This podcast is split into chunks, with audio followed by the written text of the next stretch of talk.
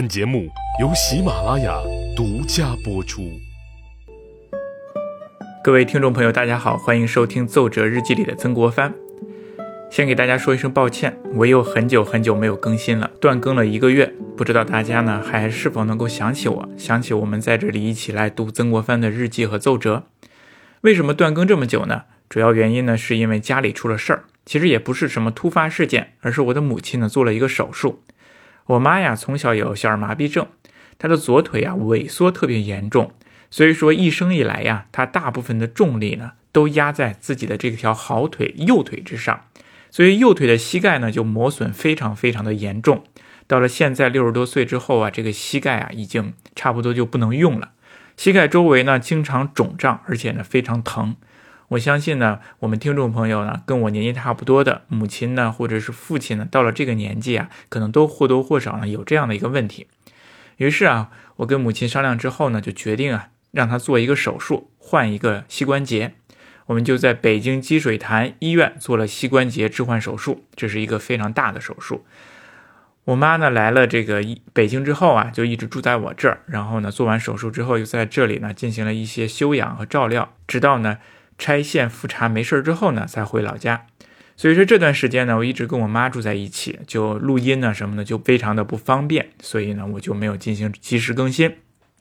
不过呀，这些天呢我也没有一直闲着啊，我也呢积极的看他的史料和日记，在文字准备上面呢做了很多的准备，已经大大的超前了。那么接下来呢，我们就有充足的材料，保证按部就班的来更新音频。希望大家呢多支持啊，多收听，多分享，多评论。那么这么长的时间断更，我们上一次讲到哪儿了呢？我差点都给忘了。我又翻了翻，曾国藩拿下安庆之后，自己呢也娶了一个小妾，人生呢似乎达到在这个时间段呢非常的惬意啊，他的权势呢也非常的高涨，很惬意。接下来讲什么呢？我们就来先交代交代。我们说安庆之战之后，太平军这方面一个重要的将领叫陈玉成，他的下场是怎么样的呢？安庆呢是陈玉成的根据地，它不仅是他权力的基础，也是他家眷的所在地。因此，安庆之城陈玉成的解决啊是最为积极的。咸丰十一年八月初一这一天是安庆城破之日。其实那一天呢，陈玉成还是需要救的。啊！他们站在北边的集贤关的高地之上，看着安庆城破火起，黑烟滚滚。陈玉成这个时候灰心了，他心想自己再无力回天，心灰意冷，领兵北去，任由城外的精兵和城内的军民被湘军屠杀。我想当时陈玉成一定是坠入了冰点。陈玉成可是太平天国后期的中流砥柱。他与李秀成并列为两大名将，年纪都不大，但是却意气风发，颇有军事天分。陈玉成领兵数十万啊，这是太平军的精锐中的精锐。三年中来，东征西战，所向披靡，显示出巨大的军事威力。陈玉成啊，始终坚持上游的安庆门户，极力经营皖北地区，干掉了湘军的著名的悍将李旭兵。使得太平天国的政权转危为安。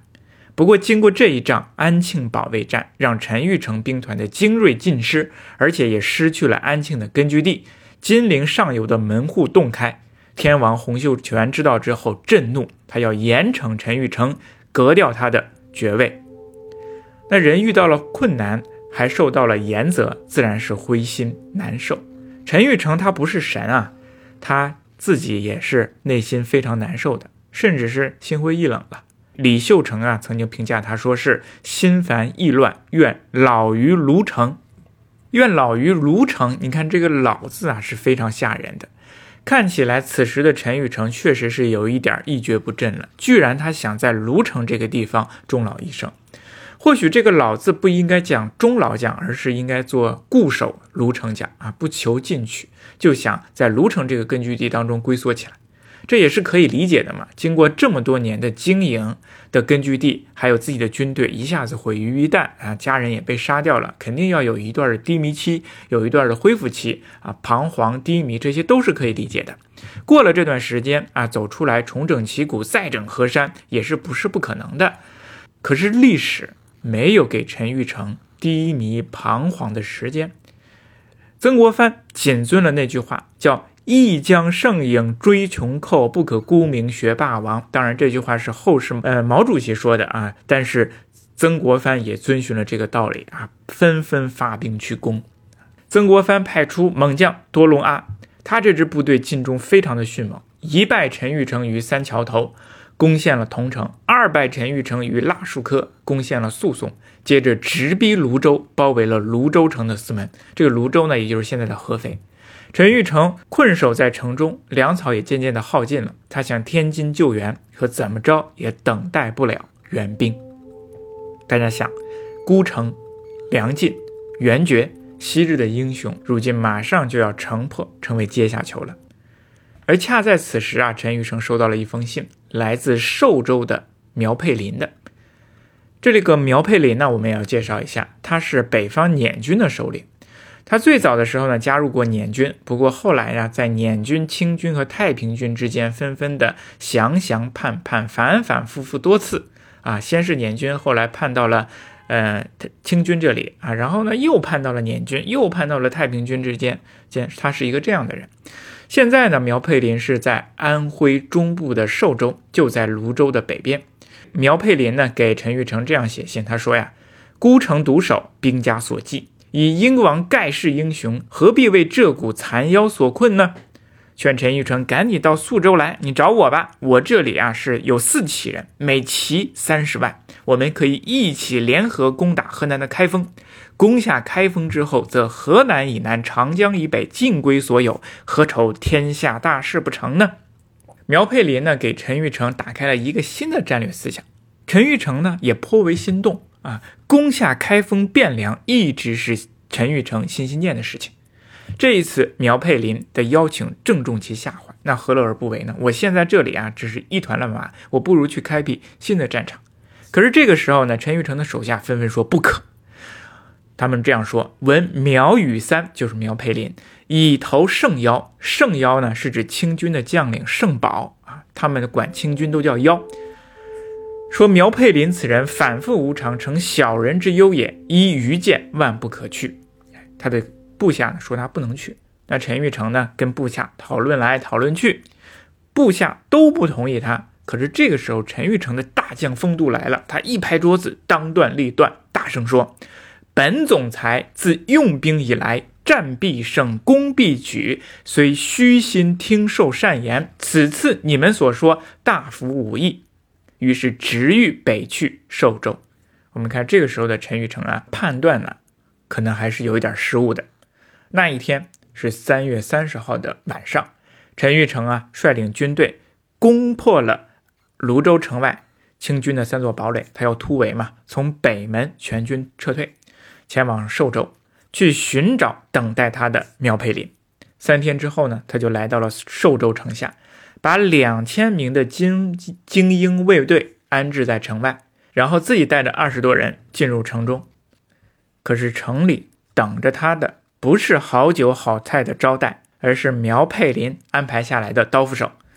原来苗佩林呢，确实早早的就投降了清军的圣保部。这个圣保呢，也是清朝的一员猛将，他在淮北一带对付淮军和太平军。苗佩林和圣保早就定下这个诱降计，想以巧劲儿活捉李秀成。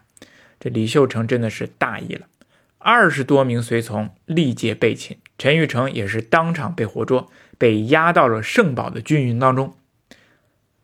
那一天呢，圣保的军帐当中。旗帜、枪炮排列森严，将官兵士位列两旁，非常雄伟。圣宝升座，大喊一声：“带陈玉成上来！”那这个陈玉成呢，在这里啊，他是昂首走入啊，也大声说：“本总裁是天朝开国元勋，三定湖北，九下江南。你是本总裁的手下败将，见仗即跑。本总裁曾饶过你的狗命，好不自量的家伙！”陈宝说：“那么你为什么给我活捉了呢？”陈玉成说：“我误中苗贼毒计，陷入罗岗，与你何干？我今天死，苗贼明天就会死在我军手里。你应该记得合肥关亭那一仗，你骑兵两万，与我战后还有一兵一卒的幸存吗？哎，确实如此啊。圣宝跟陈玉成打仗的时候啊，总是输败。所以说，听了陈玉成这一番话呢，圣宝呢还是有些羞愧的啊，他满脸羞愧，回不得话。不过呢，他还是要劝陈玉成投降啊。陈玉成这个时候呢，这个英雄气概就表现出来了，他勃然说：“大丈夫视死如归，你不要饶舌。”然后呢，他就被荐送到京城去。可是行到了河南燕京的时候呢，朝廷就觉得，哎呀，就不要让陈玉成再往北走了。啊，这个陈玉成呢，这么大的厉害，而且号召力很大，在路途遥远，夜长梦多，于是就在河南燕京这个地方被就地杀害。死的时候多少岁呢？二十六岁啊！你瞧瞧人家，二十六岁领着千军万马打仗，而且在史书上留下英名，真的是不得了，英雄了得。可是这样的一代英杰就这样就义了。陈玉成确实是非常厉害啊。他是我们中国近代史上一个杰出的军事将领后世啊，我们的史学家有一个叫罗尔刚，写了《太平天国志》，当中呢，对陈玉成的传就做出了评价。我给大家呢引用的念一念啊，评价非常的高。他说：“陈玉成出名批成，天王加他英勇，给他改名玉成。他的容貌极秀美，身材不过中人，两眼下有洼。”远望呢，如重目，也就是他的下边呢有四颗痣啊，远远望去好像四个眼一样。所以说，曾国藩他们就称陈玉成为四眼狗。平时言谈极风雅，到打起仗来却风驰电掣，胆雄万夫。每当他骑着一匹雪白的骏马出现在万马奔腾的大军中的时候，人们望见他雄姿英发，都不禁一种膜拜的心情，称赞说：“使之英雄，自有真也。”他治军没有一天不操练，没有一队兵不精壮，每决战无坚不摧。遇大敌则攻其所必救，以分其兵，疲其力，而后突然集合优势的兵力予以歼灭。故攻城夺地势如破竹，两军临阵，他最善于反客为主，争取战争的主动权，而敌人往往匆忙应战，致遭失败。曾国藩、胡林翼很怕他这种战术，称为回马枪。他做检点时，湖北就已经传遍三十检点回马枪的威名了。他尤其善于用。筑垒包围敌人的后路和响路的战术，他的行动迅如闪电，一夜就筑成几十座营垒。敌人被他筑垒包裹起来，就要全军覆灭。所以敌人巨寇悍将说到他这种战术时，没有不胆战心惊的。他的英勇善战，人们论为威名震天地。这就是敌人也不得不低头承认，进士罕有其匹。他又多谋善计，令人不测。我们看这一段话对陈玉成的描述呢，是大大的赞赏。但是我觉得呢，这段描述呢多有溢美之词啊，因为很多学者呢都站在阶级的立场上啊，对太平军进行大肆的赞美。啊，不惜去浓墨重彩的去美化太平军的太平天国的人物。不过呀，不可以否认的是，陈玉成他确实是一代英豪。陈玉成对太平天国也确实是太太太重要了。他的死以及他的军团的灭亡，对于太平军的来说是一个重大的打击。从此以后，太平天国在江北，在长江以北，就再也组织不了一支大规模的军事力量来牵制湘军了。去给天国的天津去输送军粮物资了，这样呢，也使得湘军可以肆无忌惮的去进攻金陵了。